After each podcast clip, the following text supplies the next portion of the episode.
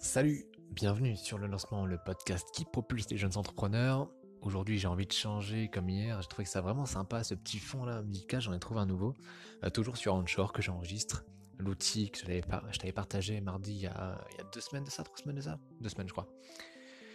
Et euh, aujourd'hui, nous allons parler aussi du, bah, du coup du post Instagram du jour, mais surtout de l'outil du mardi.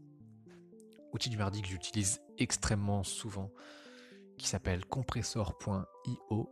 C'est un outil pour, euh, compresser, comme son nom l'indique, les images. Alors euh, ça paraît bête comme outil, n'empêche que c'est ultra, ultra, ultra euh, efficace et c'est ultra utile dans le sens où aujourd'hui, si tu veux être, alors si tu possèdes un site web, si tu crées des sites web, même des applications mobiles, j'imagine que c'est pareil pour les applications mobiles. En tout cas, dès lors que tu utilises des images à destination du web et que tu euh, les héberges sur, euh, sur une plateforme que tu payes pour et que tu es euh, bah, surtout comment tributaire de Google, tu vois, pour ton référencement, eh bien, il faut que tes images fassent la, moindre taille possible. Parce qu'en fait, Google, comment Google il te met en avant pour plein de critères. Il te met en avant pour la manière dont tu écris tes textes. Il te met en avant dans la manière dont tu structures ton code. Il te met en avant euh, par la manière dont tu structures aussi, euh, bah, du coup, euh, ta page. Mais bon, c'est un petit peu redondant avec ton code, je pense. il, te, met en avant par rapport à tes images, à la taille de tes images, à la cohérence de ton texte de ta description d'image par rapport à la, taille, euh, au poids hein, de tes images, et aussi par rapport du coup à la vitesse d'affichage de ton site web. Et ce que touche du coup compressor.io, c'est euh, typiquement le poids que pèse du coup ton image sur que pèse ton image et du coup, à quelle vitesse elle va être affichée par, euh, par, euh, bah, par ton. Bah, sur, sur Internet, en fait, simplement. À quelle vitesse elle va être affichée à la personne qui visite ton site. Et donc, c'est en ça que cet outil est super cool. C'est pour ça que je voulais te la mettre en avance, parce que moi, j'utilise énormément euh, bah, pour réduire la taille, pour mettre en avant des images sur le lancement, pour mettre en avant des images.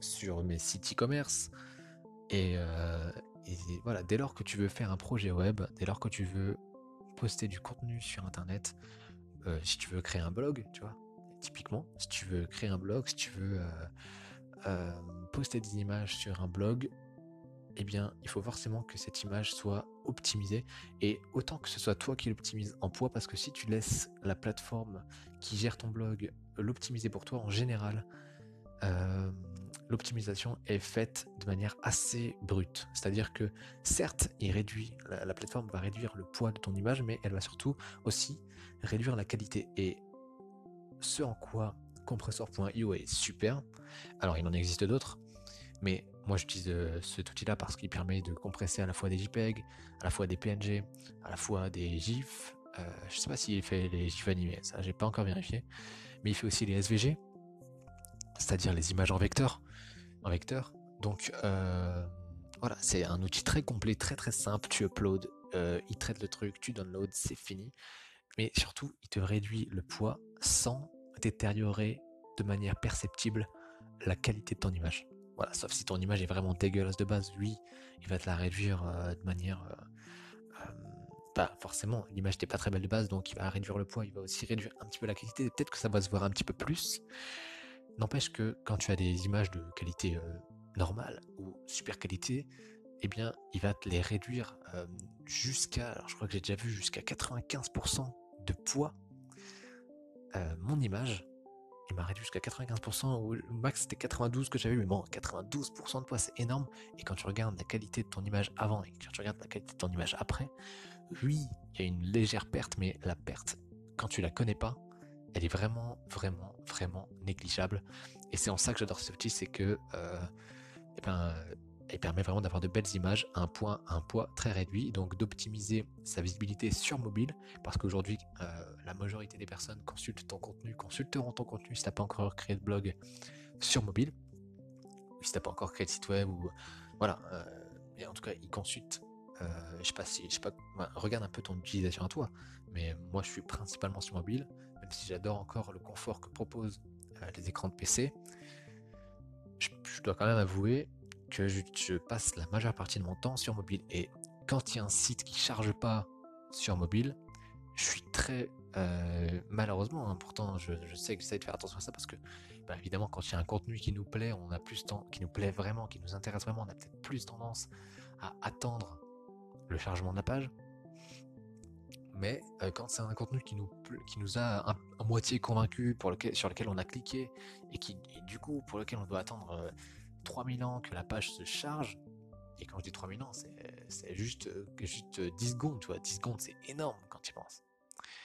Sauf que 10 secondes, et eh ben, euh, pour charger une image de, euh, je sais pas moi, quelques mégaoctets, c'est largement faisable, tu vois. Si t'en as, as une, ça va. Mais si sur toute ta page, en fait, c'est ça, c'est l'optimisation. quand, quand, tu penses que ouais, tu vas te dire, ouais, c'est bon, j'ai qu'une image sur mon site, elle peut être de qualité magique. Ouais, ok.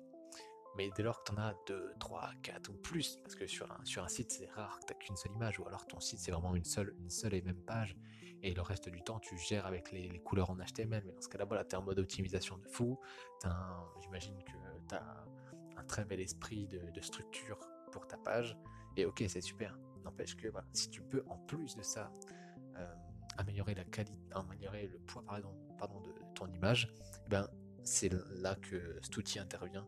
Et c'est là que bah, je te conseille vraiment d'utiliser ce genre d'outils pour optimiser donc tes pages web, les faire apparaître plus rapidement sur mobile. Et du coup euh, bah, déjà proposer à tes utilisateurs une meilleure expérience pour naviguer sur ton site, pour lire tes articles, pour écouter éventuellement tes podcasts, pour regarder tes vidéos si jamais tu les postes sur ton, sur ton site web, etc. etc.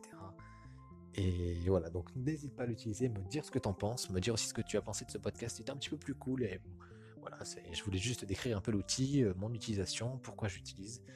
Et, euh, et voilà.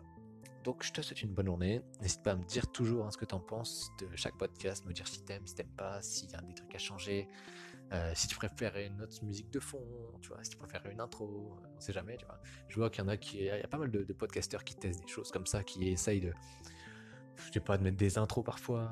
au début je faisais une intro, tu vois, et c'était cool, en même temps, ça me faisait beaucoup plus de taf en post-prod, entre guillemets, tu vois. Alors que là, ben, euh, grâce à Anchor, j'ai la possibilité de faire tout d'une seule traite.